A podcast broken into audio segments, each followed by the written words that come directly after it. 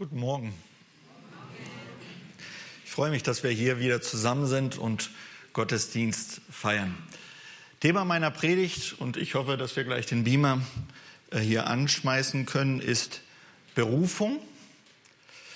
Mach mehr Platz für Gott, um deinen richtigen Platz zu finden. Berufung, mach mehr Platz für Gott, um deinen richtigen Platz zu finden. Die Predigt baut auf einen Vers auf, ähm, den ich in Epheser 2, ähm, 10 euch nochmal gerne vorlesen möchte. Da heißt es, was wir jetzt sind, ist allein Gottes Werk.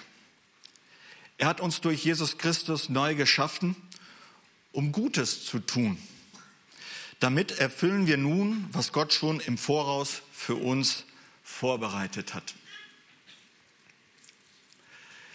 Berufung fängt relativ früh an, uns im Leben zu beschäftigen.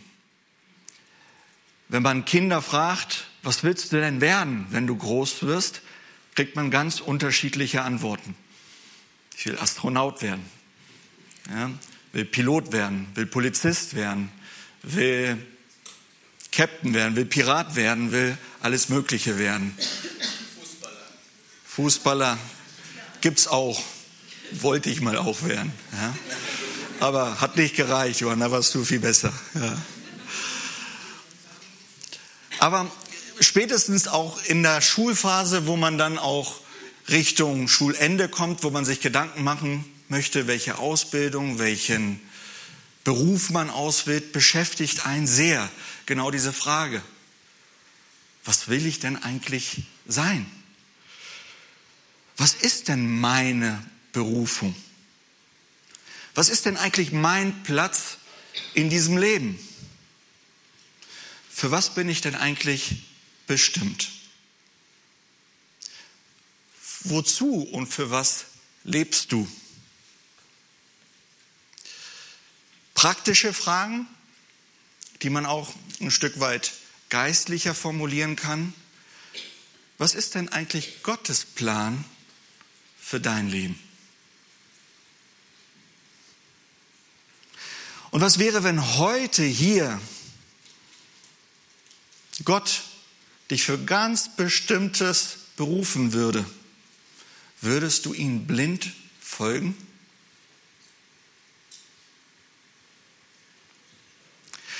Was wäre, wenn du auf einmal wirklich ganz bewusst Gott Raum schaffst und ihn sagen würdest, ich bin so wie ich bin, nimm alles, was du hast und mache, was du willst aus meinem Leben. Was würde passieren?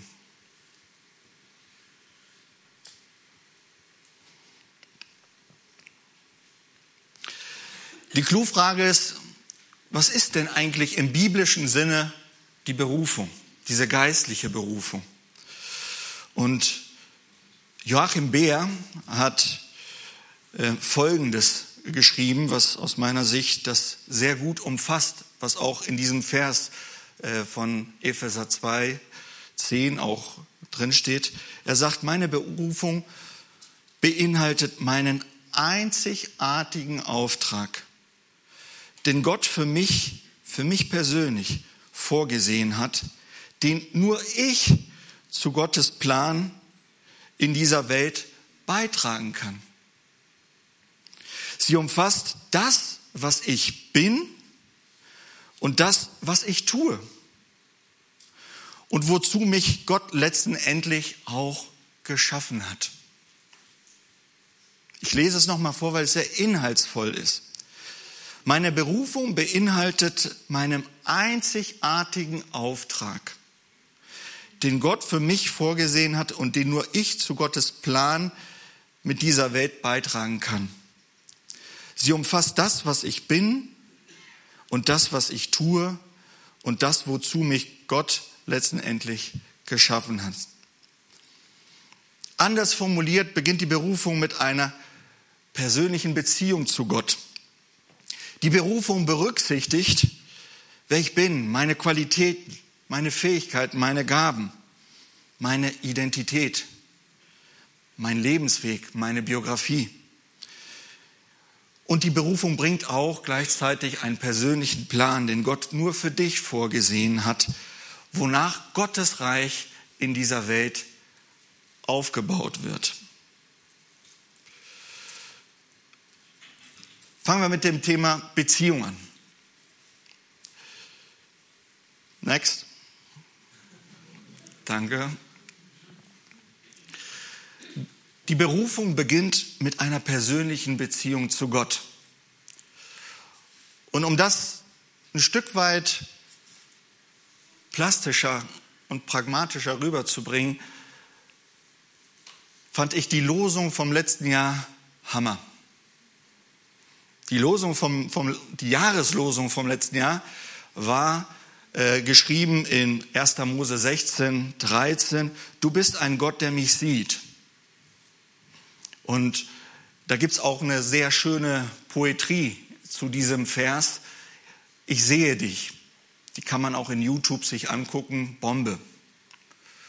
Und hier wird nochmal in dieser genau besonderen Situation eine Situation beschrieben, wo Hagar, das war ähm, eine Sklavin, wenn man es so möchte, von Sarai, die schwanger war und ein Kind von Abraham gewinnen wollte und eigentlich in einer sehr ähm, ja, konfliktbereichten Situation mit, mit ihrer Herrin war und sie wollte fliehen und war in, in der Wüste und auf einmal begegnet sie einen Engel, mit dem hat sie ein ermutigend Gespräch und für sich war das sehr ermutigend, was der Engel ihr beigetragen hat und daraufhin kam genau dieser Vers. Du bist ein Gott, der mich sieht und in diesem Vers steckt so viel drin. Im ersten Moment, ich sehe dich, dieses Ich bezieht sich auf Gott, unseren Vater. Gott, den Schöpfer. Gott, der Anfang und Ende kennt. Gott, der Allmächtige. Gott, der König ist. Gott, der ein Fels in der Brandung ist, der Regen in der Wüste ist, Gott, der Licht im Dunkel ist, dieser allmächtige Gott, der kommt in deinem Leben und er sieht dich. Und dieses Er sieht dich ist nicht, dass er das einfach zur Kenntnis nimmt, was gerade dich beschäftigt, sondern er sieht, was hier und jetzt bei dir passiert. Schließlich heißt es Emanuel, Gott mit uns. Er kennt Licht und Schatten deines Lebens. Er kennt deine Freuden er kennt auch deine Konflikte. Er kennt gerade den Streit, den du mit den Nachbarn hast. Er kennt deine Wunden und er kennt die Geschichte dieser Wunden. Er kennt die Wunden deiner Seele. Er kennt die Konflikte, die du mit deinem Vater, mit deiner Mutter, mit deinen Schwestern, mit deinen Kindern hast. Und er weiß, dass du auch in vielen Situationen nicht nur Schwierigkeiten hast, sondern er weiß auch, dass du in vielen Situationen gewinnbringend dich einsetzt. Dass du Platz machst, wenn dann eine alte Dame im, im Bus Raum hat und er sieht auch dein Glitzern im Auge, wenn du jemand geholfen hast. Er kennt all deine Situationen. Und wenn er sagt, er sieht dich, und das sehen wir auch hier in Epheser, ist es, er sieht seine Schöpfung. Du bist gewollt. Du bist von ihm gedacht. Du bist einzigartig von ihm gemacht in deiner Körpergröße, in deiner Figur, in dem, wie du bist, mit deiner Biografie, wo du geboren bist, in welcher Familie du bist. All das ist kein Zufallsprinzip. Er wollte das so und er wollte das genau so. Und er wollte das genau so. Und er ruft dich zu dieser persönlichen Beziehung mit ihm. Das ist der erste Ruf und die erste Berufung, die wir haben. Und weil er uns so sehr liebt, hat er alles Mögliche gemacht am Kreuz. Er hat alles getilgt, was es braucht. Alles an Schuld, alles an, an irgendwelche Unsicherheit er hat Klarheit geschaffen, damit zwischen dir und Gott kein Hindernis entsteht und du diesem Ruf folgen kannst. Und du diesem Ruf nachgehen kannst und sagen kannst, ich öffne Gott meinem Leben. Ich lasse Gott in mein Leben reinkommen und ich verstehe, was Jesus Christus für mich gemacht hat. Und ich nehme das an. Ich nehme das persönlich für mich an. Und liebe Geschwister, liebe Freunde, wenn du das hier heute von dir aus noch nicht sagen kannst, dann ist das der erste Ruf und Ausruf, den ich machen möchte. Lass diesen Gottesdienst nicht vorbeigehen. Sag Ja zu Gott.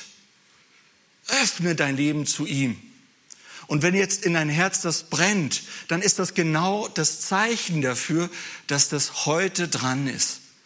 Und da möchte ich dir Mut machen, das zu tun. Nach dem Gottesdienst zu beten, jemand zu suchen, mich anzusprechen oder jemand aus der Gemeinde anzusprechen und genau ein Gebet. Gott, ich gebe dir mein Leben und ich lasse es zu, dass du in mein Leben reinkommst.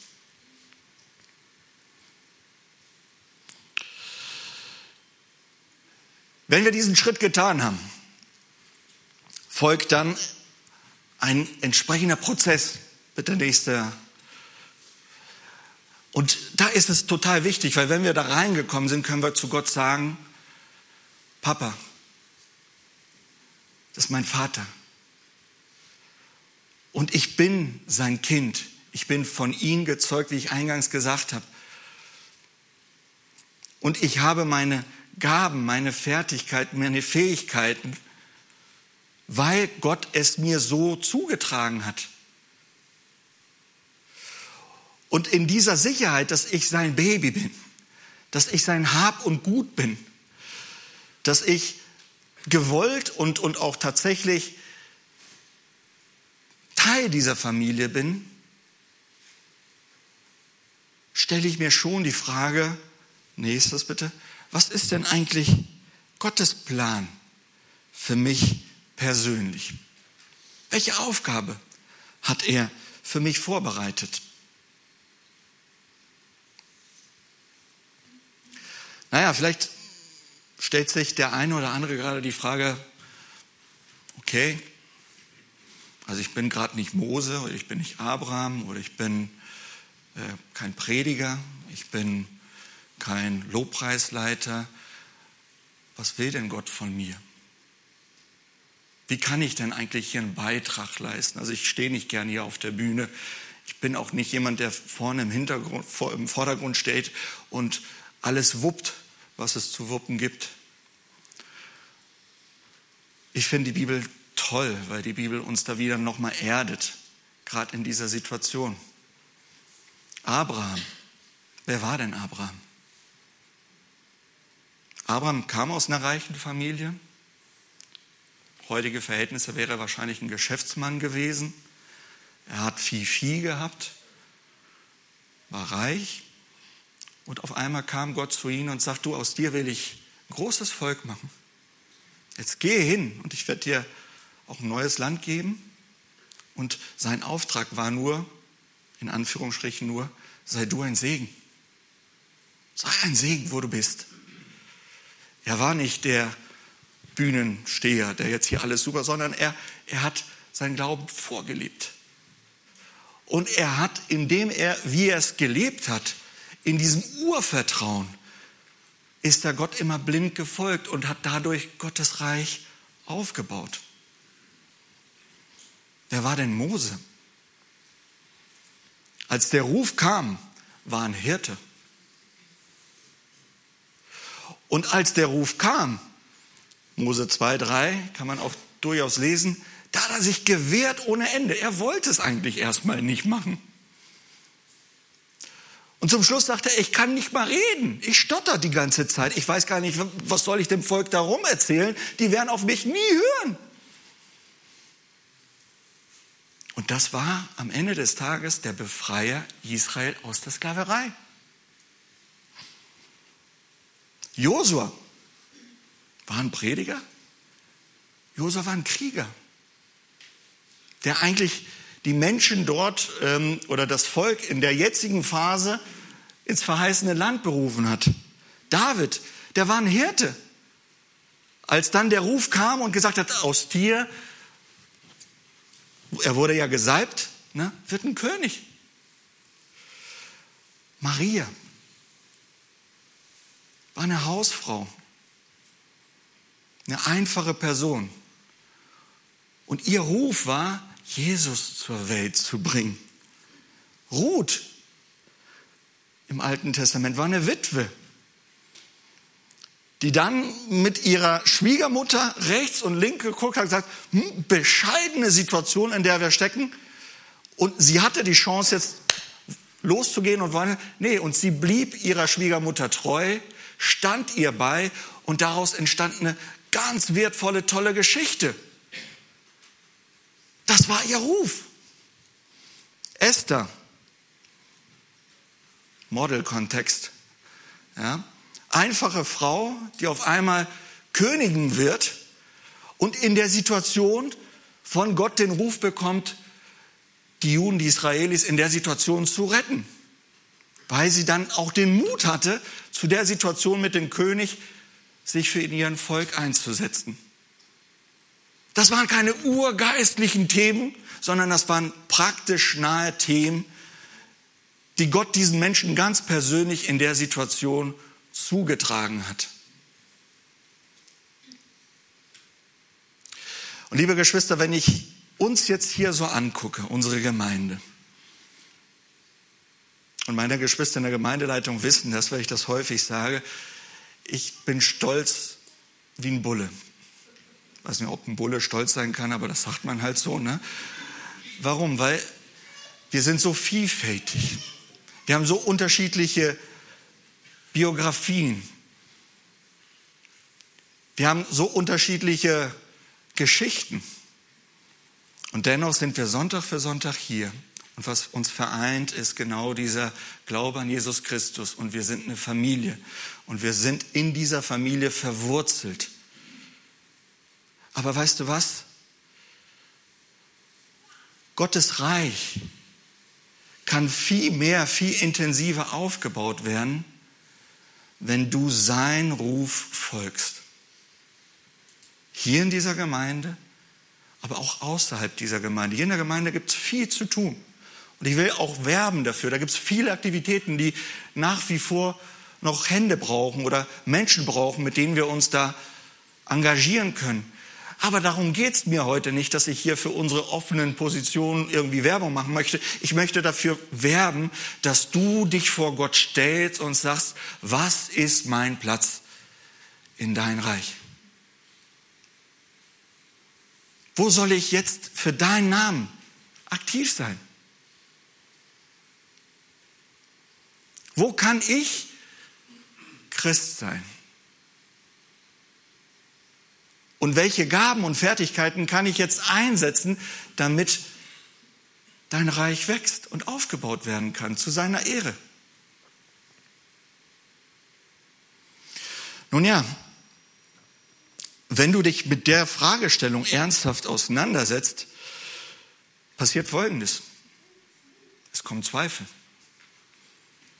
Es kommen Ausreden. Es kommen gute Ausreden. Hervorragend gute Ausreden. Jeremia, als er berufen wurde, kann man ja lesen, Kapitel 1, er sagte, ich bin zu jung. Na, ich passe im Profil nicht rein. So, aber Gott sei Dank waren es nur zwei Verse. Bei Moses waren es drei, zwei Kapiteln, wo er mit Gott hadert. Und er hat jedes Mal, als Gott eine Antwort gab, hat er nochmal eine bessere Antwort gehabt, warum es nicht sein soll. Und es werden, wenn du diese Frage stellst, werden Verunsicherungen kommen. Es wird Zweifel kommen. Es werden auch gute, nachvollziehbare Gründe, die aus menschlicher Sicht nicht funktionieren sollen. Praktisches Beispiel, die Brotvermehrung. Jesus hatte ein großes Volk bei sich und hat den ganzen Tag gelehrt. Und es wurde dann spät und die Jünger, die dann auch praktisch dort aktiv waren, merkten, oh, wir sind hier ein bisschen abgelegen. Vielleicht sollte mal Jesus den Hinweis geben, dass er mal endlich zum Schluss kommt, weil die Leute müssen ja, haben ja noch einen langen Weg nach Hause und die müssen sich irgendwie versorgen und was wir hier haben, reicht nicht. Sie kommen zu Jesus und sagen, zack, Ende, ne, Wegzeit, Logistik, so weiter, bla. Und Jesus sagt, nee, wir versorgen die. Und dann kam diese rationelle, gute Begründung. Aber guck, Beutel reingeschaut, da waren, da waren nicht viele Ressourcen da. Wir hatten nicht Geld, die konnten nichts einkaufen in der Richtung. Und das, was da war, kam im Rücken von, von einem Bub, von einem kleinen Junge, der ein paar Fische und ein paar Brote hatte. Und rational hätte jeder von uns gesagt, reicht nicht. Und sie kamen zu Gott und, oder Gott und Jesus und sagten, was? Und er sagte, verteilt die in den Gruppen. Und ihr kennt die Geschichte. Aus diesen wenigen Fischen und Brote wurden Körbe nachgeliefert, weil es zu viel war. Und die Botschaft ist, mit dem, was ich habe, mit dem wenig, was ich habe, wenn ich das unter Gottes Hand bringe und Gott Raum schaffe in mein Leben, wird nicht nur sein Reich aufgebaut, sondern dann werden genau solche Geschichten passieren, dass wir diese großen Erlebnisse dann auch haben werden mit Gott zusammen. Deshalb ist es wichtig, dass wenn wir genau dieses Gebet auch stellen und sagen, Gott, ich möchte tatsächlich, dass du mich gebrauchst oder dass du Raum in mein Leben gewinnst, sei mutig, sei stark, fürchte dich nicht. Und jetzt bitte nochmal den letzten Pfeilchen. Genau, danke. Weil es geht genau um diesen Zyklus. Es, es baut auf dieser Beziehung auf mit Jesus. Weil gerade in, wo Gott uns Sachen deutlich macht, wir können es nicht. Wir können nur seine Werkzeuge sein. Wir können uns nur unter seine Hand stellen. Wir können uns nur von ihm führen lassen. Und da wird sich die Welt gegen wehren. Auch die geistliche Welt wird sich gegen wehren. Und es werden unheimlich viele Umstände kommen, die uns in der Richtung entmutigen. Und deshalb braucht es dann wieder diesen Vertrauen zu ihm in dieser Beziehung, dass Gott Großes tun kann. und tun wird. Und mir ist wichtig, dass du heute genau das beibehältst. Gott hat einen Ruf, eine Berufung, wo er mit dir eine persönliche Beziehung aufbauen möchte. Das ist das A und O. Darum geht es im ersten Moment. Du bist gewollt, du bist von ihm geschaffen, du bist sein Kunstwerk. Und aus dieser Beziehung heraus hat er dich ganz persönlich so vorbereitet mit deinen Fähigkeiten, Fertigkeiten, um für ihn in sein Reich seinen Plan aufzubauen und diesen Plan aufzufolgen. Darum ist es unheimlich wichtig, dass wir uns dessen bewusst sind. Und die Frage, die ich eingangs gestellt habe, wozu bist du berufen? Wozu bist du bestimmt? Was ist Gottes Plan für dich? Da würde ich zum Abschluss gerne ein Vers aus Jesaja 6,8 mit uns lesen und das auch als Gebet formulieren. Und Jesaja, bevor wir den Vers hier nochmal lesen, als Gott zu ihm kam, und ihn berufen hat als Prophet, war seine, nicht Entschuldigung, aber seine ehrliche Position, dass er sagte, ich bin unrein. Ich bin nicht würdig. Ich bin nicht gut genug für diesen Job. Und da hat er recht. Das sind wir alle nicht. Keiner, der hier steht und keiner, der mal irgendwo sich in Gottes Reich irgendwo eingesetzt hat, ist würdig, ist gut genug, ist der richtige Mann oder Frau für sowas. Wir können nur hier stehen durch Gottes Gnade und durch seine Stärke und durch seine Hilfe, weil er alles dran getan hat, damit wir hier stehen können. Und in diesem Jesaja 6 Kapitel war es dann auch tatsächlich so, dass, dass Gott ihn dann auch bereinigt hat. Und in dieser Bereinigung fragte er Gott zu ihm. Und ich hörte die Stimme des Herrn, wie er sprach. Wen soll ich senden? Wer will unser Bote sein? Ich aber sprach, hier bin ich, sende mich.